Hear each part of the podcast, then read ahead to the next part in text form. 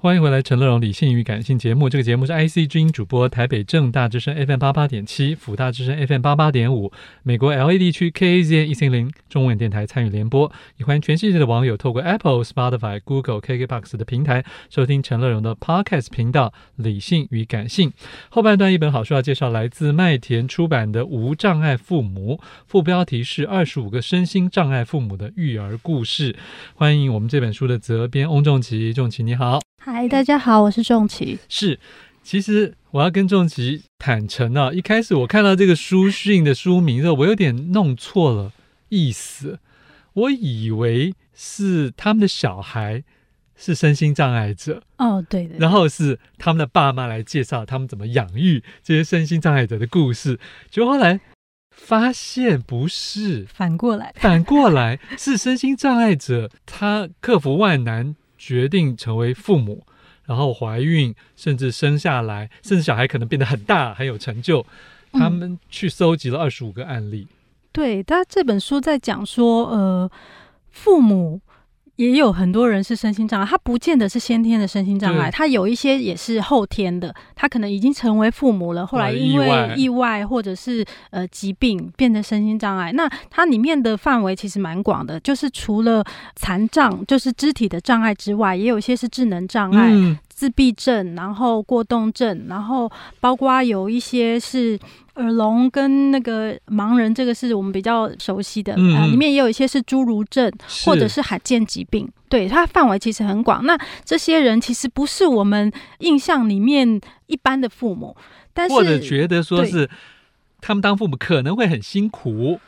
对，确实是很辛苦，但是这并不是说不可能的，也不是说他们没有权利，没有权利，而且。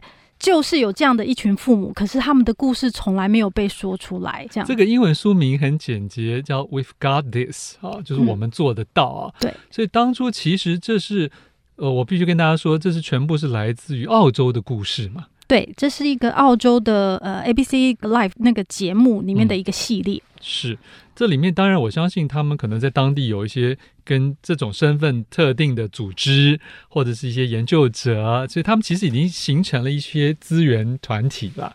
对，所以他们互相不管在打气也好，教育潜能开发，嗯、所以我我我感觉这里面的人有点同质性，嗯，就是这些的爸妈他们的信念。跟他们的说话的态度，跟他们的决心，我觉得有一点接近。对，他们是属于在父母职、父职这一这一块做的比较成功之后，他们呃来鼓励其他的人，然后并且诉说自己的故事，说他在这里面的酸甜苦辣，他们。中间经历过哪些困难跟哪些喜悦这样子，然后所以就是把这样子的故事分享出去。其实这个故事最初是这个作者他自己是罕病的病人，嗯，然后他有一些呃神经上的疾病，所以他经常会跌倒，然后比如说在很热的时候，他全身发冷这样子。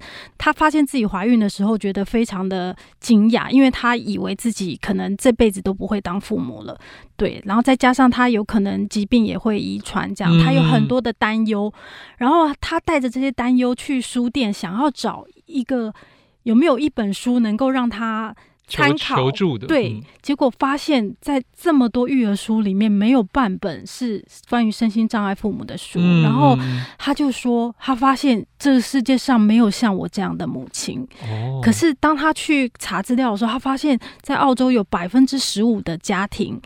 是有身心障碍父母的，那为什么这些人的故事都没有发生？对，那他就呃，后来他就是参加了这个节目的一个类似呃专案或是投稿这样子，然后他的故事又被选上了，所以他就拿到了一笔资源，他可以做一个系列的节目，所以他就是走访了整个澳洲去。嗯呃，各地访问这些身心障碍的家庭，然后就是走进他们家里面去看这每一个家庭里面的故事，这样。嗯哼，对。这里面我听到一个词在里面出现好多次啊，一开始我有一点点抗拒，可是后来我也慢慢放下成见，嗯，去思考，因为在台湾可能比较少听到，就是他说我们要打破或克服内涵的健全主义。对对对，对，这件事情我觉得很值得。让我们的听众稍微来接触一下，这是什么意思啊？对，健全主义就是认为人必须要好手好脚的活着，好手好脚，没有任何身心疾病，然后才才算是个标准的人。对，然后整个社会都必须致力于让孩子变成这样子的，哦、或者是说，只适合我们提供很多的机能设施，都是符合健全的人才能够活在这里面的。对，那他这个其实我们已经被简单来说就是优生学，哦、就是说我们已经被优生学这个概念洗，对，洗脑了。就是说，在优生学以外的都是次等的，以及不被期待，希望不要不要出现的，或者是要减少它以后的比例的。对对对，那其实优生学。当然，他在医学上面是有有他一定的地位。可是，如果你很仔细的思考，从人权的角度来看，呃，某程度上，他排除了太大部分的人。嗯，嗯。然后，呃，如果你把优生学推到很极端的时候，以后就是要做基因选择啦，各种。对，其实如果你讲到种族清洗，就是纳粹了。嗯嗯嗯。就是说，纳粹也是认为，呃，一开始可能从一个很小的点。对。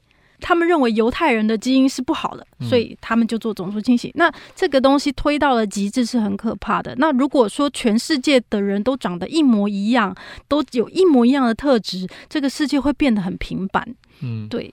啊，先不管是不是平板了，因为只是平板听起来好像只是不够有趣哦。可是光是从您说的这个人权的角度来讲，对对，可能就是会形成很大的残忍。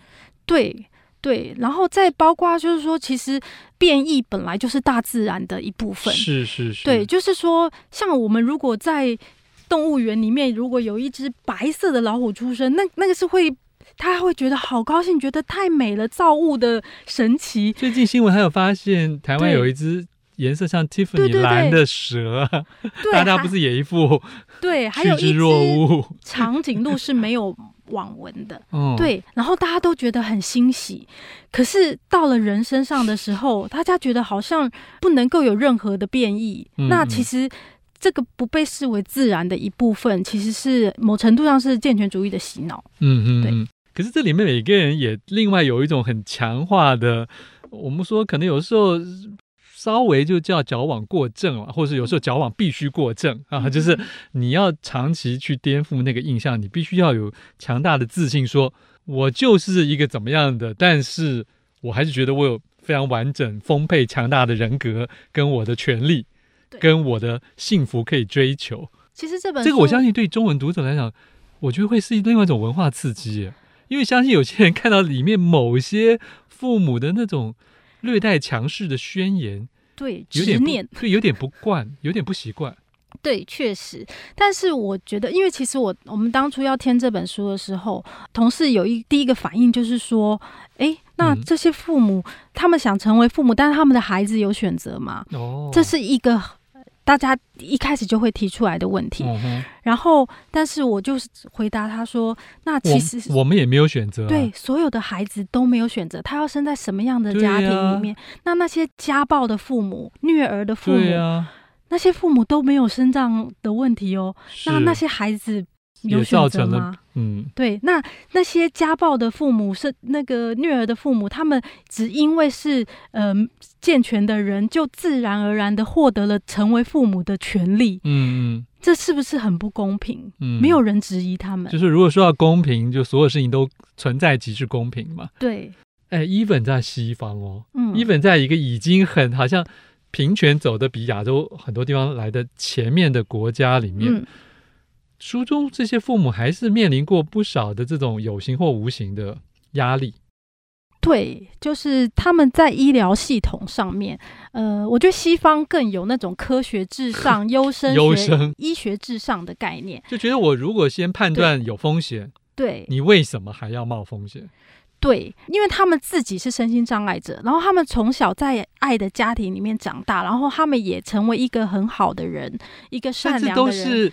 很多都是社会上有头有脸的，对他们很多人都是呃律师，然后呃不是领救济金的，对对对对。那他们觉得说，我这样子也一路成长到一个成为一个很棒的人，那为什么如果有另外一个孩子是我这样子的人，他要被筛掉呢？就算他也被我遗传到了，对，那他们觉得这这样子的话，其实是剥夺了另外一个一个生命去体验一种不同人生的可能，这样子。就、嗯、是呼应你刚才你前面同事的某些另外一派意见的担心嘛，就是说，好像把他们想成是他们是 victim，你知道吗？对，牺牲品。可是说实在，这些父母从另外一个角度正向，觉得说我都可以了。对对对，为什么他们一定不可以？对，那他们其实会面临到，他们一旦怀孕了，会面临到很多质疑。第一个质疑是他们自己的质疑，就是我的身体应付得来吗？我，我能抱他吗？对，我能喂奶吗？我能这个？对，我的生活上面我能够好好照顾他吗？第二个质疑是来自医疗的质疑，那这个。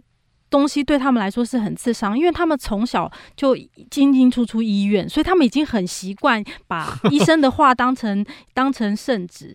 对，所以当他们一个很信任的医生，呃，说出那那样子非常 judgmental 的话，他们其实是是非常受伤受伤的。